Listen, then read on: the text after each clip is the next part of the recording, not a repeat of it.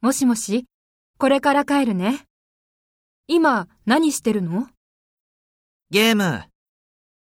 またゲーム宿題しなさい。はーい。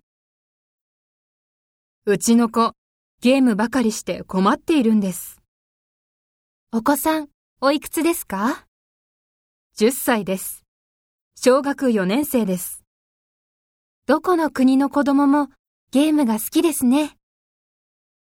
ええ、勉強させるのが大変なんです。やっぱり塾に行かせようかな。え小学生を塾に行かせるんですかうちの子の友達も言っているんですよ。